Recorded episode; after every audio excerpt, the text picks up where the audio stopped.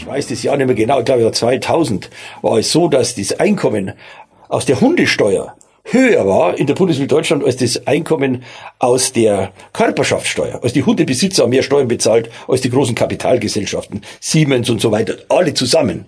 Ein Riesenskandal. Dann gab's eine, dann gab's die, diese Rentenreform unter Riester, die dazu führte, dass eigentlich die Rente privatisiert wurde.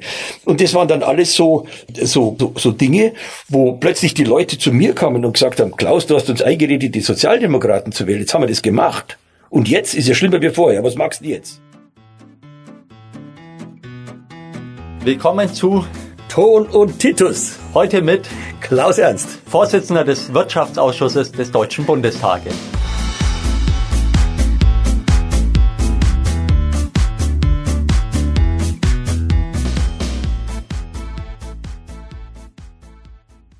Ja, heute ein neuer Gast hier bei uns im Podcast, Klaus Ernst, langjähriger Aktivist, Gewerkschafter und Parteimitbegründer der Linken, zuvor der WASG, heute hier. Klaus, schön, dass du da bist. Ich möchte ganz früh anfangen. Was hat dich denn in deiner Jugend bewegt, sich gewerkschaftlich zu organisieren und wie hast du dein politisches Interesse gefunden? Ja, ganz am Anfang stand die Lage in dem Betrieb, wo ich gelernt habe. Das war in den 70er Jahren, eigentlich Ende der 60er, Anfang der 70er Jahre. Dort war der Spruch, Lehrjahre sind keine Herrenjahre noch das Übliche. Ich habe das Glück gehabt, in einem Betrieb zu lernen, der eigentlich eine gute Ausbildung hatte. Das war die Firma Rote und Schwarze München. Allerdings auch mit sehr vielen Möglichkeiten der Verbesserung und Luft nach oben. Und was mich damals genervt hat, war eigentlich, wie wir Lehrlinge behandelt wurden. Wir wurden zwar mit Sie angesprochen, aber das war nicht sie. Das war eher, das war schon eher ein, ein etwas sehr minderwertiger Umgang, den man mit uns pflegte. Dagegen habe ich mich gewehrt und die Ausbildungsbedingungen Bedingungen wollte ich verbessern. Das war der Einstieg. Und dann, wie bist du dann so richtig aktiv geworden in der Gewerkschaft? Nee, es gab da einen ganz konkreten Vorfall. Wir wurden als Lehrlinge beurteilt von den Ausbildern, wie wir denn so waren in der Ausbildung, ja. ob wir gut oder schlecht waren. Das waren meistens nur subjektive Beurteilungskriterien. Da wurde man beurteilt nach Nasenlänge. Und äh, wir haben dann als Auszubildende, die damals noch ohne Gewerkschaft, einen Ausbildungsbogen entworfen, wo wir die Ausbilder beurteilt haben. Den haben wir im Betrieb verteilt. Das war eine Aufruhr. Das war wirklich ein Aufsehen. Und wir waren damals auch noch nicht Jugendvertreter. Wir waren eine gewerkschaftlich organisierte Jugendgruppe, eigentlich noch gar nicht so gewerkschaftlich organisiert. Wir nannten uns RAJ, Revolutionäre Arbeiterjugend. und mit dieser Truppe haben wir diesen Aufstand organisiert und haben dann auch erreicht, dass tatsächlich die Auszubildenden einen Bogen bekamen, wo sie die Ausbildung in ihrem Betrieb beurteilen konnten. Das war der Einstieg. Und dann habe ich mich natürlich äh, gewerkschaftlich organisiert, weil ich gemerkt habe, alleine macht äh, wenig Spaß, auch in der Jugendgruppe alleine, wenn man 350 Auszubildende hat und wir haben in der Jugendgruppe 25 Leute gehabt, braucht man vielleicht ein bisschen mehr. Dann haben wir uns zum Jugendvertreter wählen lassen, also ich mich auch, war dann später Betriebsrat in diesem Werk, aber meine gewerkschaftliche Karriere sozusagen begann in einer eigenständigen, autonomen Aktion der Auszubildenden in dem Betrieb schon damals ein rebellischer Geist? Ja, es gab eine nette Situation. Ähm, wir waren in einem Ausbildungsbereich im Betrieb, das nannte sich Wickelei, Spulen wickeln. Es war ein mhm. elektronischer Betrieb, dort musste man Spulen wickeln. Und das war eigentlich ganz einfach, war ein Spulenkörper, da musste man Draht dreimal rumwickeln und dann abzwicken und links und rechts ins Tauchbad stecken. Das konnte man eigentlich nach einer halben Stunde. Aber wir mussten das im Prinzip einen Monat machen. Und nach zwei, drei Tagen ging ich zum Chef und sagte, wo denn der Ausbildungszweck ist. Denn das Berufsbildungsgesetz, das kannte ich damals schon, da stand drin, dem Auszubildenden dürfen nur Tätigkeiten übertragen werden, die dem Ausbildungszweck dienen. Und den habe ich in Frage gestellt. Und dann ging es natürlich los sozusagen mit der Rebellion. Ungerechtigkeiten konnte ich damals schon nicht ertragen. Und ich fand, fand es absolut ungerecht, welche Tätigkeiten wir da machen mussten als Auszubildende mit Lehrlingsgehalt. Denn wenn es wir nicht gemacht hätten, hätten sie einen Facharbeiter hinstellen müssen oder jedenfalls jemand, der vernünftig bezahlt wird. Und da waren wir eigentlich die billige Arbeitskraft. Kamst du aus einem politischen Elternhaus? Nee, aus einem politischen Elternhaus kam ich nicht. Ich kam eher aus einfachen Verhältnissen. Meine Mutter war kaufmännische Angestellte, mein Vater auch, aber politisch engagiert in einer Partei oder so waren sie nicht. Das, was ich mich allerdings bis heute nicht vergessen habe, das war mein Vater, der war ja fünf Jahre im Krieg und fünf Jahre Gefangenschaft in Russland. Und er hat zu mir, das Erste, was er gesagt hat, wenn du dich beim Militär irgendwo drücken kannst, drück dich. Das war ein weiser Spruch. Und das Zweite hat er, hat er gesagt, lass dich nie mit Faschisten ein. Aber er hat nie mit mir darüber gesprochen. Er hat, hat mich ja nicht versucht, politisch in irgendeiner Form zu beeinflussen. Das ging auch schwer, weil ich ja mit 15 von zu Hause ausgezogen bin und dann war es mit dem Elternhaus eh vorbei. Also dann musste ich meinen eigenen Weg finden. Gab's da Knatsch? Es gab Knatsch damals mit meinem Stiefvater. Deswegen habe ich auch das Elternhaus dann verlassen. Meine Mutter hat mit dem Stiefvater zusammengewohnt. Ich bin von zu Hause mit dem Einverständnis meiner Mutter, anders ging es ja gar nicht weg. Hab dann erst in einem Lehrlingswohnheim gewohnt in München und dann mit 16 das erste möblierte Zimmer gehabt, das meine Mutter damals noch bezahlt hat. Das war in Schwabing und dann war Highlife. Hört sich nach einer spannenden Jugend an. Nach deiner Ausbildung, wie ging es dann weiter? Ja, nach der Ausbildung war es insofern interessant, denn der Betrieb, in dem ich gelernt habe, die wollten mich nach der Ausbildung nicht übernehmen. So ein Zufall. So ein Zufall, genau. Äh, und zwar nicht deshalb, weil ich irgendwie schlechte Ergebnisse gehabt hätte, im Gegenteil, sondern weil ich natürlich dann zum Ende meiner Ausbildung schon Jugendvertreter war, auch gewerkschaftliche Funktionen hatte. Ich war Mitglied des Jugendausschusses Ausschusses damals in München, der IG Metall. Und dann haben die sich halt gesagt, na ja, so einen renitierten Kerl, den brauchen wir nicht unbedingt im Betrieb. Und sie wollten mich dann nach der Ausbildung eben nicht übernehmen. Da war ich aber weiß Gott nicht der Einzige, nicht in der Republik und auch nicht in München. Und deshalb hat die IG Metall damals eine Kampagne gemacht, die nannte sich von den Kollegen gewählt, von den Bossen gefeuert. Der Hintergrund war, dass damals das Betriebsverfassungsgesetz eine Lücke hatte. Die Lücke bestand darin, dass eigentlich Mitglieder von Betriebsverfassungsorganen, also Jugendvertreter oder Betriebsverfassung, Kündigungsschutz hatten. Aber ein Ausbildungsvertrag ist ja sozusagen nur ein befristeter Arbeitsvertrag. Und der endet mit Ende der Ausbildung. Also ich musste gar nicht gekündigt werden. Ich wurde einfach nicht weiter beschäftigt. Und dagegen war dann diese Kampagne der IG Metall gestartet worden. Die hat mich sehr beeindruckt damals als junger Mensch, dass die ganze IG Metall für uns gekämpft hat, auch für mich, dass ich meinen Job behalte, denn es ging da natürlich um die Existenz. Und äh, diese Kampagne war insofern erfolgreich, dass das Betriebsverfassungsgesetz tatsächlich geändert wurde. Also ich habe das erste Mal gelernt, gemeinsame Aktionen führen dazu, dass wir Lehrling, sage ich jetzt mal, ein Gesetz ändern konnten, wenn wir zusammenhielten. Das war eine irre Erfahrung damals für mich. Und das Zweite war, ich habe natürlich im Grunde auch mit diesen Aktionen, aber auch dann mit Unterstützung der IG Metall meinen Job behalten. Ich bin dann nach der Ausbildung im Betrieb übernommen worden, war dann Jugendvertreter erst weiter, dann Betriebsrat und habe dann auch in dem Betrieb äh, weitere sieben Jahre gearbeitet. Das ist ja schon eine gewisse Zeit. Dann warst du ja insgesamt zehn Jahre in dem Betrieb. Ich war insgesamt zehn Jahre im Betrieb. Ich war ja Elektroniker, habe dann auch später als Elektroniktechniker in dem Betrieb gearbeitet. Es hat mir erstens riesen Spaß gemacht. Ich war allerdings dann doch zum großen Teil äh, für den Betriebsrat sozusagen unterwegs. Und das war auch ganz eine tolle Situation, weil ich damals natürlich in der Arbeitsgruppe, wo ich war, wir waren zehn Techniker, morgens erst bei meiner Abteilung bin, habe gesagt, was ich heute mache im Betriebsrat und abends, wenn ich fertig war mit dem Betriebsrat, bin ich wieder in die Abteilung und habe gesagt, was ich gemacht habe. Meine Abteilung, also meine engste Gruppe, die übrigens als Angestellte alle gewerkschaftlich organisiert waren, ich habe die alle aufgenommen, die haben damit eine sehr enge Bindung gehabt an die betriebliche Interessenvertretung. Und das ist heute, glaube ich, so ganz selten, gerade im Angestelltenbereich. Erstens der hohe Organisationsgrad und diese Nähe, dass man weiß, was sein Betriebsrat macht, das, das glaube ich, ist ganz ein wichtiger Punkt. Und den habe ich damals, glaube ich, gut, ganz gut hingekriegt. Danach dann hast du studiert? Ja, ich bin dann, das war dann äh, eben nach diesen zehn Jahren Betrieb, an die Hochschule für Wirtschaft und Politik gegangen. ist aber auch kein normaler Gang. Du hattest was für einen Schulabschluss? Ich hatte Hauptschulabschluss. und damals gab es diesen, diese irre Möglichkeit des zweiten Bildungswegs. Und es gab vor allen Dingen diese Hochschule für Wirtschaft und Politik, wo man mit einer Aufnahmeprüfung, auch ohne Abitur, geprüft wurde, ob man studierfähig ist. In Hamburg. In Hamburg. Haben die dich dort verstanden? So vom Dialekt? ja, ich habe mich sehr bemüht, aber da gibt's auch eine unheimlich nette Anekdote. Ich war damals ja dann 25, als ich da hochgefahren bin nach Hamburg zur Aufnahmeprüfung. Und ein, ein Freund von mir, die, der leider schon tot ist, der ging dann am Abend vor der Aufnahmeprüfung mit mir in seine Kneipe. Das war eine sehr linke Kneipe. Wer kam rein? Hannes Wader. Ergebnis war, dass ich war natürlich total begeistert, Hannes Wader zu sehen. Ich kannte den natürlich nicht persönlich, habe den dann da kennengelernt. Allerdings habe ich den auch seitdem persönlich nicht mehr, nicht mehr getroffen. Aber wir hatten einen tollen Abend. Das Problem war, der ging bis morgens um drei und um acht musste ich antreten zur Aufnahmeprüfung. Bin dann auch ein bisschen zu spät gekommen, aber die haben das akzeptiert und ich habe die Aufnahmeprüfung so gut bestanden, dass ich dann sofort einen Studienplatz hatte. Was du erfolgreich abgeschlossen hast. Ja, ich habe zwei Hochschulstudien abgeschlossen. Ich bin Diplom-Volkswirt und Diplom-Sozialökonom, jeweils sehr gut abgeschlossen.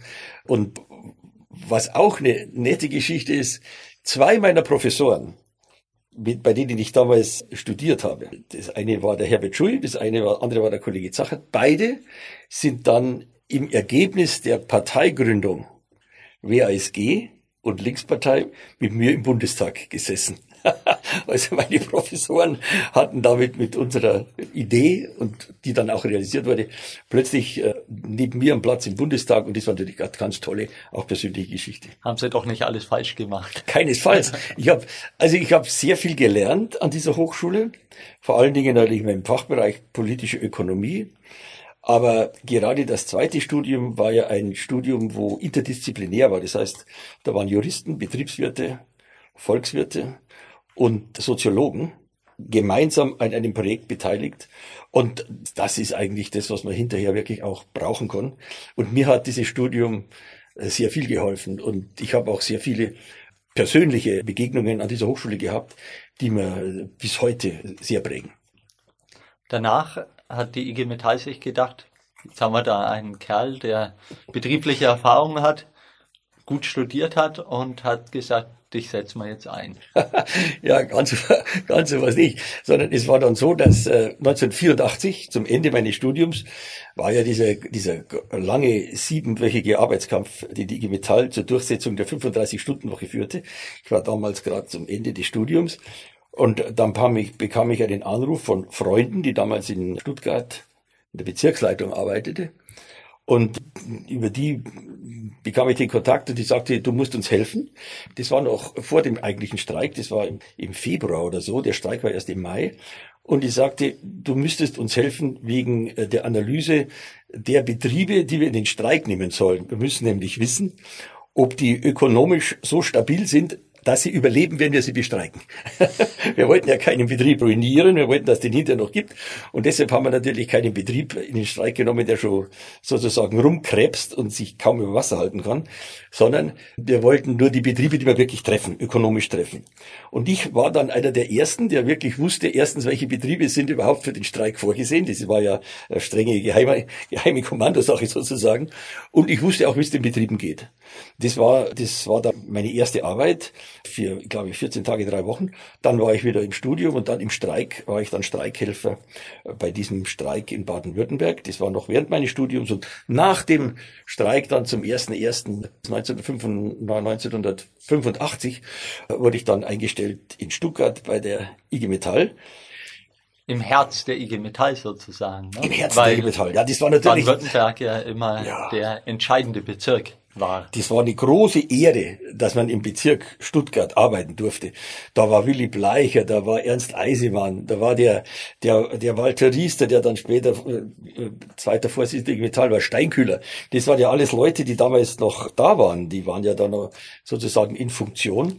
Und es war natürlich für mich eine große Ehre, dass ich da dann eingestellt wurde in diesem Bezirk. Es war der Bezirk, wo immer zuerst verhandelt wurde und zuerst gestreikt wurde. Das war der Bezirk, wo zu, der, der, der häufig, am häufigsten gestreikt hat.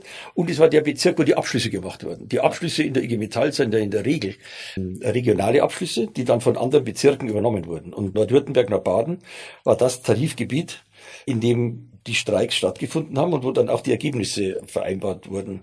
Und das war wirklich, das war schon was Besonderes. Ich muss allerdings sagen, zum Ende meines Studiums, ich glaube, das war ganz normal, hatte ich auch überlegt, Herrschaft, was magst du jetzt? Hast ein Studium, wo kriegst du eigentlich einen Job? Was tust du eigentlich?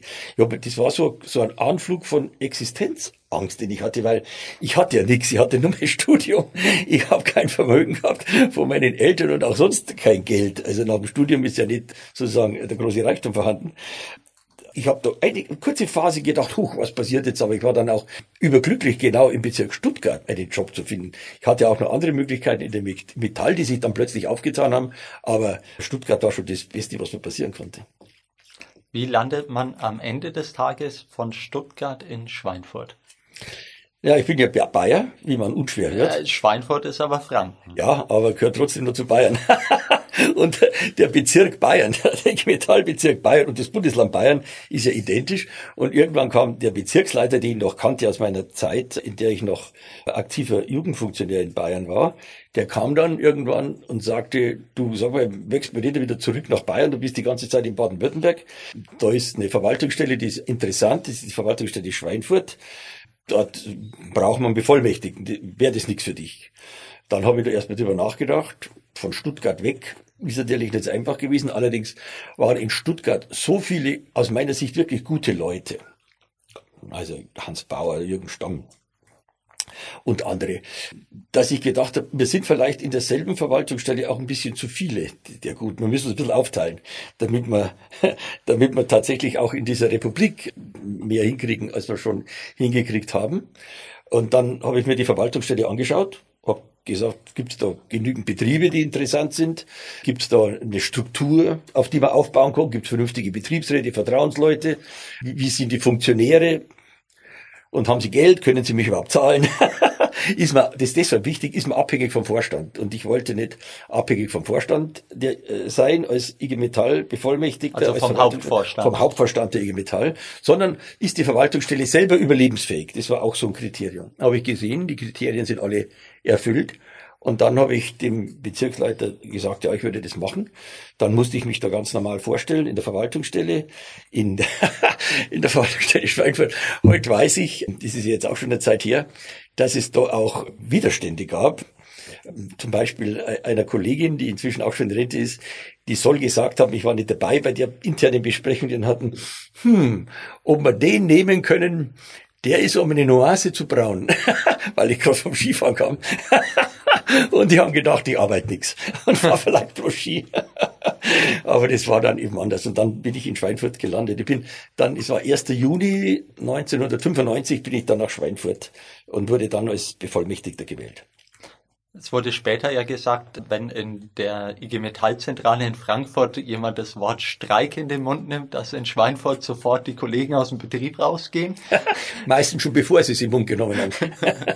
ja, Schweinfurt. Aber ihr hattet ja durchaus einen politischen Anspruch dort als IG Metall auch gehabt. Ja. Also nicht nur die unmittelbaren Interessen der Kolleginnen und Kollegen zu vertreten, sondern auch ein bisschen was, was über das Betriebliche hinausgeht. Ihr habt gestreikt gegen die Rentenpolitik, wenn ich das richtig im Kopf habe. Ihr habt Aktionen gemacht gegen Irakkrieg. Also es war schon immer mehr als nur diese klassische gewerkschaftliche Arbeit. Ja, Schweinfurt hat eine Besonderheit gehabt. Bevor ich kam, war eine große Krise in der Wälzlagerindustrie. Und Schweinfurt ist ja das Zentrum der Wälzlagerindustrie in Europa. Die Firma Sachs hat auch was mit Kugellager zu tun. Das waren die früheren Narben vom, vom Fahrradhersteller Sachs.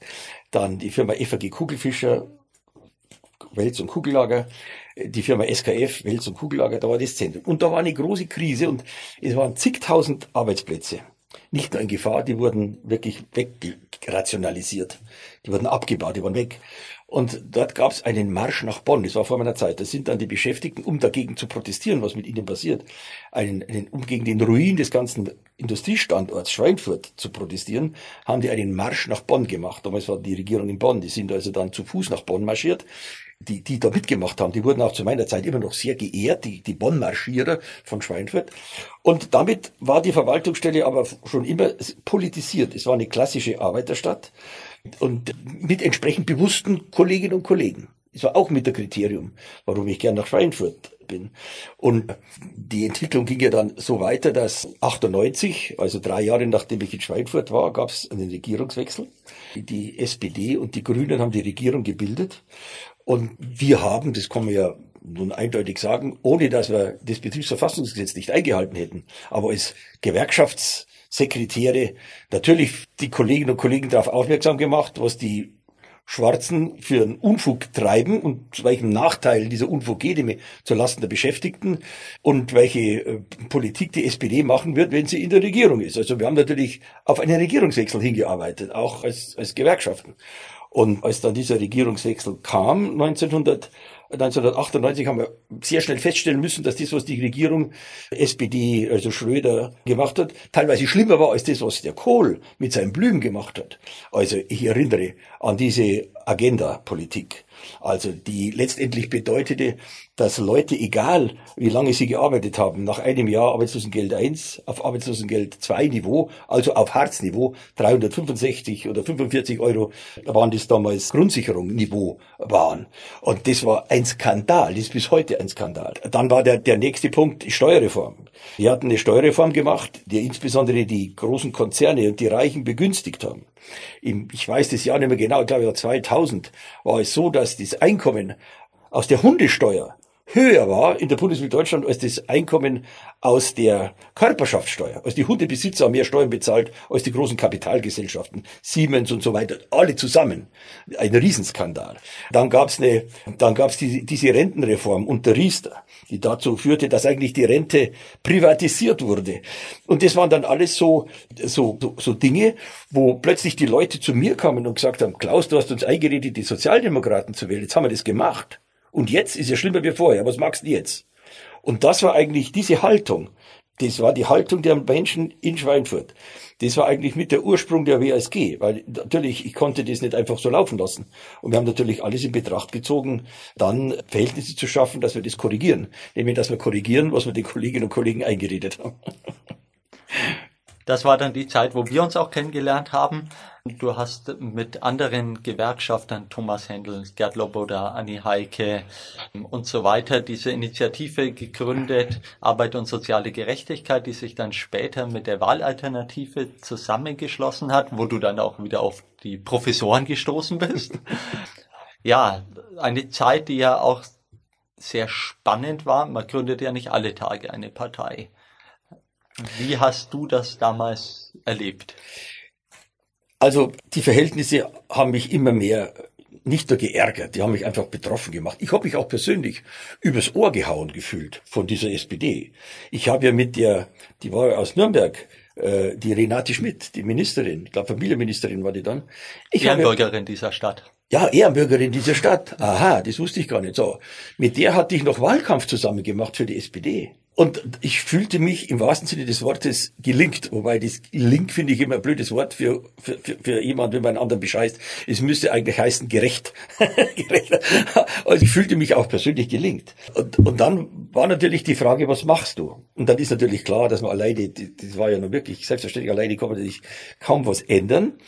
Wir haben gegen diese Politik dann mit Streiks gegengehalten. Wir haben gestreikt gegen die Rentepolitik von Riester. Wir haben uns gegen die Arbeitsmarktpolitik gewehrt. Wir haben also während der Arbeitszeit die Arbeit sozusagen niedergelegt. Ne? Das waren Protestkundgebungen, denn die Bayerische Verfassung hat ja einen Artikel, in dem es heißt, jeder Bürger Bayerns hat das Recht, ist jetzt sinngemäß, nicht wörtlich, hat das Recht, seine Meinung in Wortbild und Schrift jederzeit zu äußern. Und da kommt der entscheidende Satz, daran darf ihn auch kein Arbeitsvertrag hindern. Und das war für uns das Recht auf politische Aktionen, auch während der Arbeitszeit. Und dann habe ich aber gemerkt, wir, wir, wir machen das und machen immer mehr und leider waren, haben auch nicht alle in dieser Republik mitgemacht, sonst hätte man vielleicht schnell eine Änderung herbeigeführt. Aber wir haben uns mehr oder weniger totgestreikt. Also es hat, es hat nicht, es hat nicht, das, die Änderung bewirkt, die wir wollten. Und dann habe ich mir zusammen mit anderen überlegt, du hast welche genannt, Thomas Händel war da ganz wichtig. Ich habe mich öfter mit ihm unterhalten, wir waren politisch sehr nahe. Und ich gesagt, Thomas, wie lange wollen wir uns das noch anschauen? Und dann, äh, dann haben wir überlegt, zusammen mit anderen, mit dem Bevollmächtigten der IG Metall aus äh, Weilheim, das war der Kollege Schachner, zusammen mit dem Bevollmächtigten aus Kempten, also es waren lauter dabei, das war der Peter Vetter, und dann mit meinem Professor Herbert Schui, der, der, der, mehr oder weniger war der dabei, weil der wichtig war und auch noch den theoretischen Hintergrund uns immer sozusagen nahebringen konnte, und der Anni Heike, die ebenfalls aus Fürth war, so viel hat niemand vergessen. Wir haben dann, wir haben dann zusammen äh, überlegt, was wir tun können, und haben dann als erstes einen Aufruf gemacht. Der Aufruf nannte sich Aufruf für Arbeit und soziale Gerechtigkeit. Dort haben wir aufgeschrieben, was... Ich habe es unterschrieben. ja, super. Du und viele andere, denn diesen Aufruf haben dann so viele Leute unterzeichnet, dass äh, in dem Faxgerät, wo diese Aufrufe dann ankamen, da hat man noch nicht so viel gemeldet, aber dann wäre gefaxt, da ist nach zwei oder drei Tagen das Faxgerät durchgebrannt. Es ging einfach nicht mehr, weil so viel, weil so viele Leute das richtig fanden, was wir damals aufgeschrieben haben. Und dieser Aufruf endete ja mit dem, den Worten, wenn sich die Politik nicht ändert, jetzt auch sinngemäß, dann schließen wir die Gründung einer wählbaren Alternative nicht aus. Also nie angekündigt, eine Partei zu gründen, eine Alternative zur SPD. Wir haben sie nur nicht ausgeschlossen. Aber das hat dann schon ausgereicht, dass die SPD uns ausgeschlossen hat, nämlich aus der Partei. Übrigens ohne Verfahren. Es gibt ja Möglichkeit für einen Parteiverstand, wenn ganz schlimme Vorgänge sind, das waren ganz schlimme aus deren Meinung, äh, dann jemand auszuschließen. Und dann hat man, hat man uns alle miteinander, jeweils eins natürlich, aber im Prinzip alle miteinander, die drin waren, waren nicht alle drin, aus der SPD ausgeschlossen.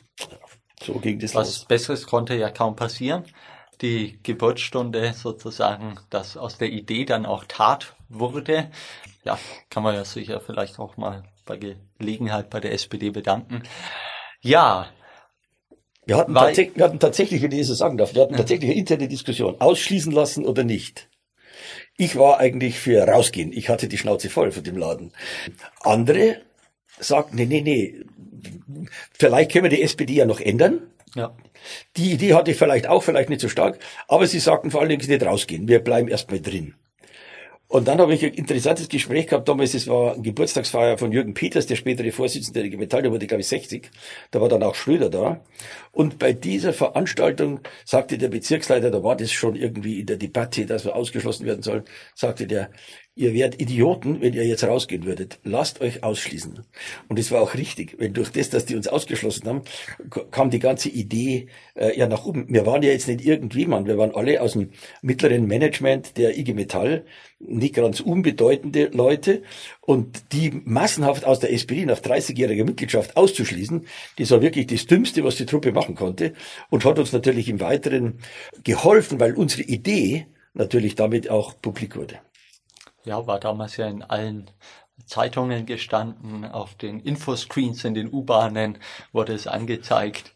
Das kann ich mich, ja doch, das kann ich mich noch erinnern. Fand ich sehr erstaunlich.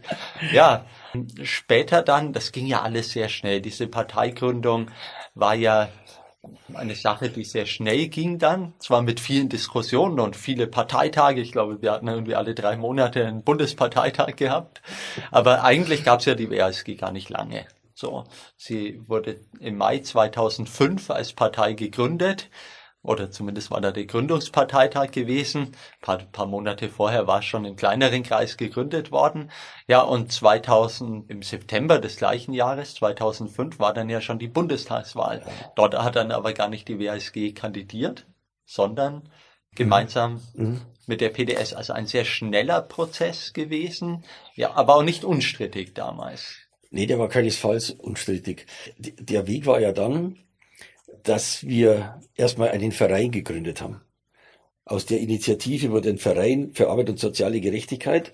Da konnte man dann auch Mitglied werden. Der hatte seine erste Bundesdelegiertenkonferenz auch hier in Nürnberg in den Humboldt-Zellen gehabt. Die Eröffnungsrede hat unsere spätere ja, Kreisvorsitzende Gisela Kessler gehalten die Eröffnung und die große Rede damals der Detlef Hensche, ehemaliger Vorsitzender der IG Druck und Papier, später IG Medien. Also auch da waren ja jede Menge interessanter Leute beteiligt, weiß ich noch hier in Nürnberg in den Humboldt-Zellen. So war es. Und das zeigt eigentlich, wie eng diese, diese Idee dieser WSG und dann hinter auch dieser Partei mit dem, mit den Ideen der Gewerkschaften verbunden waren. Äh, die Gisela Kester war ja auch eine, eine bekannte äh, Gewerkschaftsfunktionärin. Der, und Frauenrechtlerin. Und Frauenrechtlerin. Ähm, und äh, immer eine sehr fortschrittliche. Detlef Hensche war Vorsitzender mit der, der IG Medien. Also ich muss sagen, das war schon, das war klasse, dass wir die Unterstützung hatten Und, und dass wir damit zeigten, wir sind, wir sind nicht irgendwie, was weiß ich, Spinner irgendwie auf der linken Seite, sondern wir haben ernsthaft was vor und die Unterstützung dieser Leute war da. Und das war natürlich großartig und hat dann auch dazu beigetragen, dass das erstmal äh, mit nach vorne ging. Wir waren also tatsächlich erstmal Verein und dann, ich glaube, die Gründung war, ich glaube, die Gründung war aber schon im Januar 2000 und, äh, und 2005, fünf, genau. Und zwar deshalb, weil unsere Freunde in Nordrhein-Westfalen unbedingt bei der Landtagswahl antreten wollten. Und damit muss man eine Partei sein. Und die Partei konnte nicht antreten. Und wir haben dann die Partei kurz vorher gegründet, damit die noch als Partei antreten konnten bei der Landtagswahl von Baden-Württemberg 2005. Die eigentliche Idee, die wir hatten, war ja eine andere. Die Idee war, es gibt normale Bundestagswahlen 2006 und wir haben von 2003, als wir begonnen haben mit dieser Idee, bis 2006, also drei Jahre Zeit, eine Partei aus dem Boden zu stampfen, die dann bei dieser Bundestagswahl antritt. Sozusagen ohne regionalen Aufbau, die bei der Bundestagswahl antritt. Und das haben uns die Nordrhein-Westfalen sozusagen ein bisschen kaputt gemacht. Es war aber trotzdem wichtig, weil wir haben gesehen, dass die WSG noch nicht im Landtag war damals, aber deutlich mehr Stimmen hatte als die PDS. Damit war klar, diese Idee funktioniert irgendwie mit einer linken Partei. Und das zweite Ergebnis dieser Landtagswahl war ja, dass der, der Schröder damals sagte, er will aus dem Bundeskanzleramt raus. Hat er natürlich nicht gesagt, sondern er gesagt, er macht Neuwahlen, vorgezogene Neuwahlen, die waren dann schon 2005. Und dann mussten wir allerdings schon 2005 im September so weit sein, auch organisatorisch, dass wir tatsächlich zur Bundestagswahl antreten konnten. Das war die große Herausforderung. Und diese Herausforderung hat uns letztendlich dann auch vor die Entscheidung gestellt, es gemeinsam mit der PDS zu machen oder nicht. Und wenn ich das noch erzählen darf, der Oskar Lafontaine, den ich damals ja angerufen habe, ob er bei uns mitmacht, dem vorausging eine Veranstaltung, die ich mit ihm in Schweinfurt machte, noch ohne Partei als IG Metaller zum Thema, wie er die soziale Situation in Deutschland einschätzt. Die zweite Veranstaltung war übrigens mit Norbert Blüm gemacht, sozusagen als Vorlauf, ob so die Partei funktionieren kann. Beide Veranstaltungen waren Erfolg und der Oskar Lafontaine hat dann gesagt, nach dieser Wahl in Nordrhein-Westfalen, wenn ihr euch mit der PDS zusammentut, dann bin ich dabei. Vorher hat er zwar schon unterstützt, aber war noch nicht so richtig dabei. Er gesagt, wenn ihr aber das mit der PDS zusammen macht, dann hat das Sinn. Die PDS hat ein ähnliches Programm wie wir als WASG. Gemeinsam haben wir eine Chance. Alleine habt ihr keine Chance und die PDS keine Chance. Die PDS flog 2003 aus dem Bundestag. Die war also gar nicht mehr im Bundestag vertreten als Partei, sondern mit zwei einzelnen Abgeordneten. Das war dann der Punkt, wo wir uns entscheiden mussten und dann auch entschieden haben, ja, wir machen es mit der PDS, mit großen, mit großen Herausforderungen. Erstens, unter welchem Namen treten wir an? Die WASG musste auf den Listen der PDS antreten weil es äh, nach dem Parteienrecht nicht anders möglich ist. Da kann man nicht äh, in einer Partei Mitglied sein, für eine andere antreten, da muss man für eine Partei antreten. Das alles haben wir hingekriegt. Große, große Schwierigkeiten, aber eine extrem spannende Zeit. Wir haben mehrere Abkommen mit der PDS geschlossen, Kooperationsabkommen nannten wir die. Da waren immer draußen Horde von Journalisten, die wissen wollten, einigen sich die beiden oder einigen sie sich jetzt nicht. Also diese beiden Parteien. Und wir haben das alles, wir haben das alles gut hingekriegt. Und äh, dann ist tatsächlich 2007 haben wir, haben wir die Linke hingekriegt als gemeinsame Partei. Genau, großer Gründungsparteitag mit über 1000 Delegierten. Auch sehr beeindruckend habe ich das damals erlebt. Vor allem, weil es ja damals dann ab 2007 bis 2009 ja auch massiv gelungen ist, die sozialen Themen ganz hoch auf die Agenda zu stellen. Ja, Thema Mindestlohn, Rente, Bundeswehr raus aus Afghanistan. Das waren die Top-Themen damals dieser Republik. Die Linke hat die politische Agenda in diesem Land bestimmt in dieser Zeit gelingt uns ja heute leider nicht immer. Ja, hat verschiedene Ursachen, liegt nicht nur an uns, sondern das Kräfteverhältnis ist auch anders, die Rahmenbedingungen sind anders. Aber ich habe das als eine sehr spannende Zeit damals empfunden, wo die Linke wirklich, wirklich den Takt vorgegeben hat. Alle anderen mussten sich an unseren Themen abarbeiten. War sehr schön, müssen wir wieder schaffen. Ja, ja, die Frage ist genau, wo sind die Parallelen zu heute? Also die, es war tatsächlich so, Oskar Lafontaine und seine Popularität hat uns natürlich sehr geholfen. Er war ja dann der, äh, der erste Vorsitzende zusammen mit Biski der Linken. Und wir hatten tatsächlich Themen im Vordergrund, die eine Mehrheit in der Bevölkerung hatten. Also das, was wir als Ziele verfolgen. hat nach allen Umfragen eine Mehrheit in der Bevölkerung auch gedacht. Das hat uns sehr geholfen, auch bei unseren Wahlergebnissen da. Die Herausforderung, die wir damals hatten, du hast es angesprochen, war der Mindestlohn, es war Hartz IV muss weg. Und zu Hartz IV muss ich äh, noch mal einen Satz sagen. Hartz IV hat ja nicht nur die, die, die, die Ziel gehabt, da Leute zu quälen. Warum sollte der schon die Leute quälen? Hartz IV hatte den Sinn, die Löhne zu drücken, die Löhne zu senken, den Niedriglohnsektor zu organisieren, möglichst breiten Niedriglohnsektor in Deutschland einzuführen. Und das ist auch gelungen. Und da war Hartz IV ein Mittel zum Zweck, weil die Leute so viel Angst hatten vor Arbeitslosigkeit und dann ins Hartz IV-System zu rutschen, dass sie Arbeit aller Art, auch zu schlechteren wie vorher, akzeptiert hatten, dass sie Demütigungen am Arbeitsplatz akzeptiert haben, um ja nicht in dieses System zu rücken. Und wir haben gesagt, Hartz IV muss weg. Das hat große Zustimmung der Leute gehabt, auch großer Teile der Gewerkschaften. Mindestlohn hat zunehmend auch die Zustimmung der Industriegewerkschaften gekriegt, die am Anfang noch gar nicht so begeistert davon waren. Aber die Menschen haben schon gemerkt, sie brauchen einen Mindestlohn. Und das große Thema war natürlich die Rente. Wir wissen heute, dass wir in Deutschland gegenüber den Österreichern deutlich weniger Rente haben. Die haben beim Durchschnittsrentner, also beim, beim Eckrentner, haben die circa 800, 900 Euro mehr bei derselben Lebensleistung. Es ist keine Menschen zu, zu, zu verdeutlichen. Und das Thema Afghanistan ist bis heute virulent. Also wir, wir haben gesagt, raus aus Afghanistan. Wir brauchen, die, wir brauchen uns nicht am Hinterkusch zu verteidigen. Und das waren Themen, wo wir die Mehrheit der Bevölkerung hatten. Und jetzt müssen wir gucken, ob wir die heute eigentlich noch haben oder ob wir, ob wir, mit, ob wir wirklich mit den Themen unterwegs sind, wo wir tatsächlich die Mehrheit der Bürgerinnen und Bürger erreichen. Und wenn wir wieder die auf unsere Agenda vorne ransetzen, wenn die Leute wieder den Eindruck haben, ja, die Linke, die greift die Themen auf, die uns tatsächlich interessieren, die uns weiterbringen, die unsere Interessen vertreten, dann schaffen wir das auch wieder. Und ich glaube, es gibt durchaus Parallelen.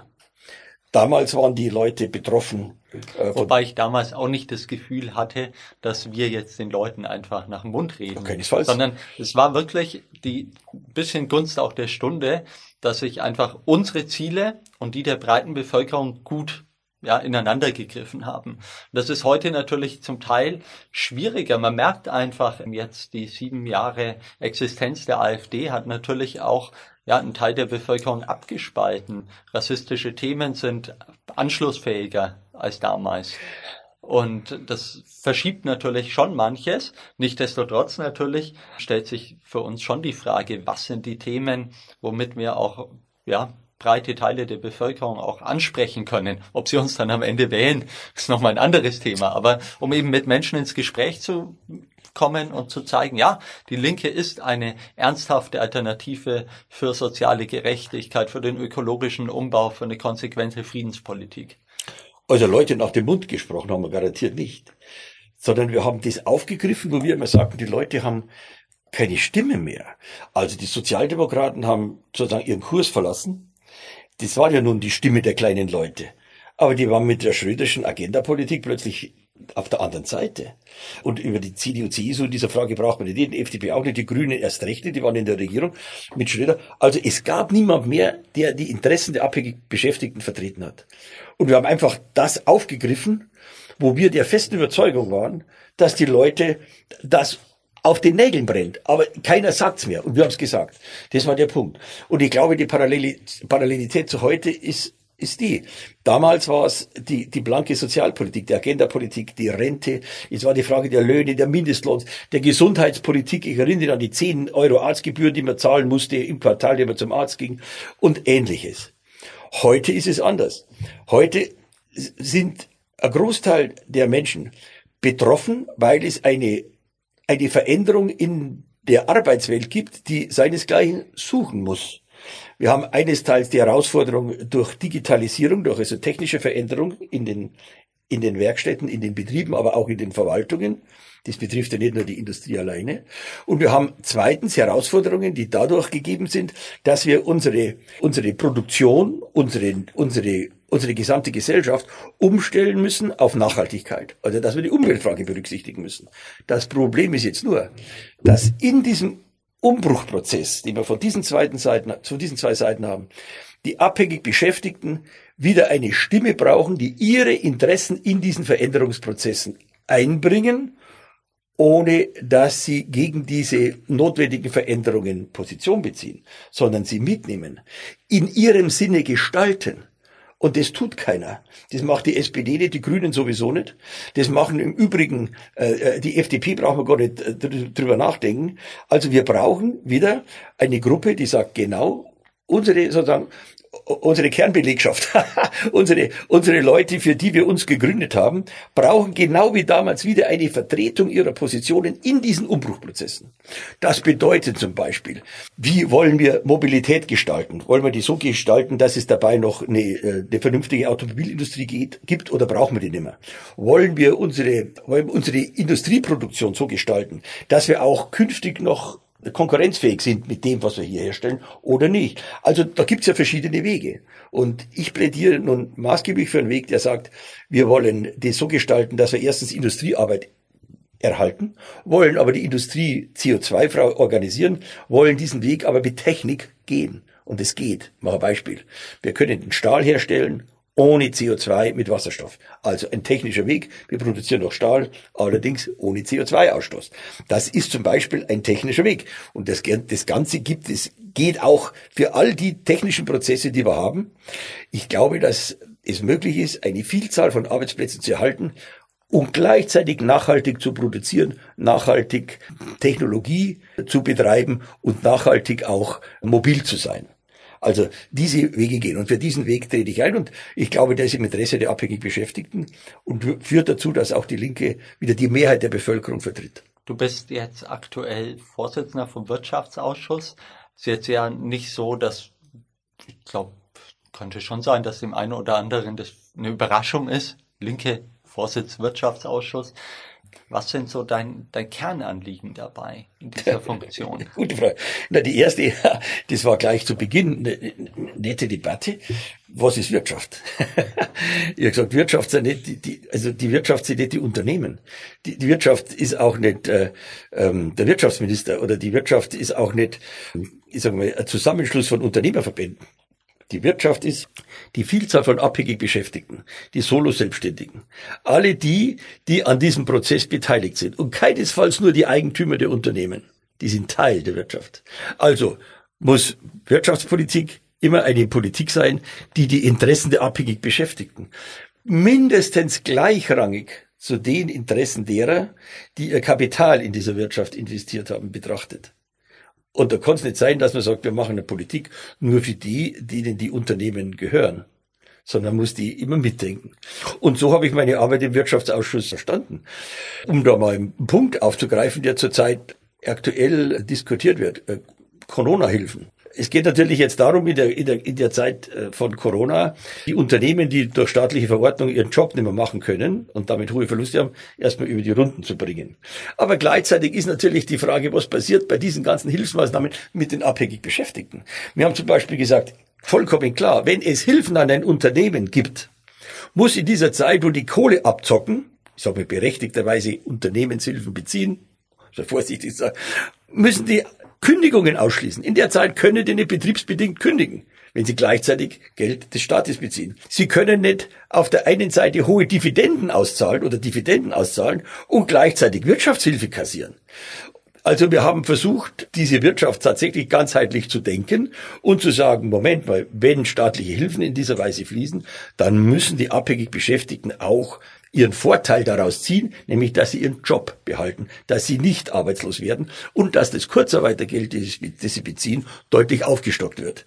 Das ist nämlich so niedrig, dass insbesondere kleine Einkommensbezieher, also Einkommen, die gering sind, dass die mit dem Geld kaum noch über die Runden kommen. So habe ich Wirtschaftspolitik verstanden. Du warst zwei Jahre lang selbst Parteivorsitzender der Linken. Heute haben wir jetzt zwei neue Parteivorsitzende, zwei Frauen zum ersten Mal, glaube ich, in der Geschichte dieser Bundesrepublik. Ich glaube, die Grünen mal ganz kurz. Ich hoffe, dass die beiden nicht ganz kurz im Amt sind, sondern dass ihnen längere Zeit gegönnt ist, dieses Amt auszufüllen.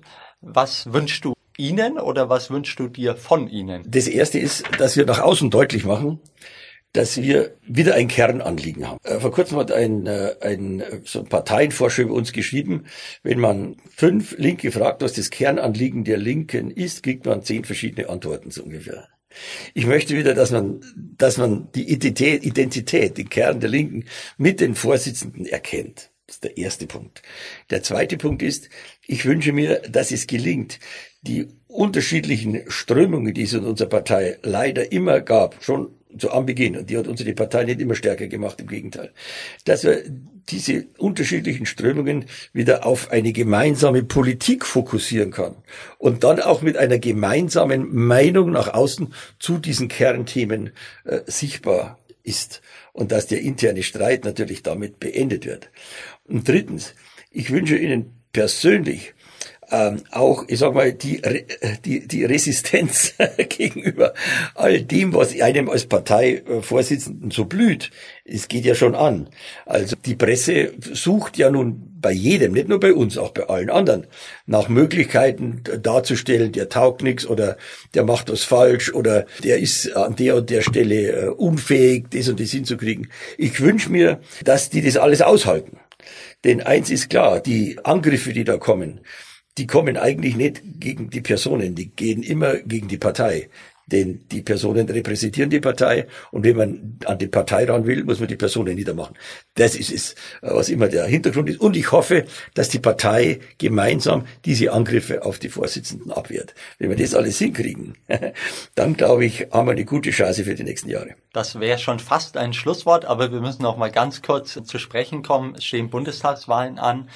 Vielleicht eine ähnliche Frage schon wie die zuvorige, aber was sind Themen, die die Linke in diesem Wahlkampf in den Mittelpunkt stellen sollte, deiner Meinung nach? Und ja, was, was wünschst du dir für diesen Wahlkampf, speziell auch in Bayern, hier, wo du ja auch wieder antreten willst? Also das, der Kern, den habe ich vorher schon gesagt, es geht darum, in diesen Veränderungsprozessen klar sichtbar als Anwalt, als Interessenvertretung der abhängig Beschäftigten sichtbar zu sein. Das bedeutet unter anderem eine Interessenvertretung der abhängig Beschäftigten, ich sage mal von der Wiege bis zur Bahre. All die Themen. Das sind die Themen, die die Linke aufgreifen muss. Das fängt früh an. Das, da geht es um die Frage Kindergartenplätze, um ein Beispiel zu nehmen, zu nennen, wo wir uns einbringen müssen, bis hin zur Frage, wie hoch ist eigentlich die Rente? Und da habe ich vorher schon deutlich gemacht. Ich glaube, man muss, man muss sehen, es sind fast 40 Prozent bei uns der Bürgerinnen und Bürger doch in einem schon etwas älteren Lebensphase, wie ich auch. Ne? Und die muss man ansprechen. Wenn wir die Rentner außer Acht lassen, geben wir uns Wahlchancen. Das macht man aber nicht nur, dass man sich anbietet, sondern dass man aus voller Überzeugung heraus für ein Rentensystem eintritt. Das bedeutet, dass alle in ein Rentensystem einzahlen und alle aus diesem Rentensystem dann auch eine Rente beziehen und dass damit Bundestagsabgeordnete genauso behandelt werden wie Bauern, die ihr eigenes Rentensystem haben oder Architekten oder hohe Einkommen, die möglicherweise alle privat versichert sind und in die öffentliche Rente kaum noch einzahlen. Also eine Reform des Rentensystems, eine Erwerbstätigenversicherung ist zentral. Das Zweite, was zentral ist, ist die Krankenversicherung. Wir haben eine doppelte Krankenversicherung, ein privates System, einmal ein öffentliches System. Dort brauchen wir ein System, wo ebenfalls gewährleistet ist, dass der Betrag, den die einzahlen, die Menschen prozentual, für alle gleich ist. Ich zahle bei weitem weniger ein prozentual von meinem Einkommen als meine Kollegin, die für mich arbeitet. Das ist ungerecht, nicht akzeptabel. Dort müssen wir eine vernünftige Regelung finden, die auch dazu führt, dass das Geld in der, im Gesundheitssystem vorhanden ist, um die Konsequenz aus Corona muss sein, Rekommunalisierung der Gesundheitsvorsorge.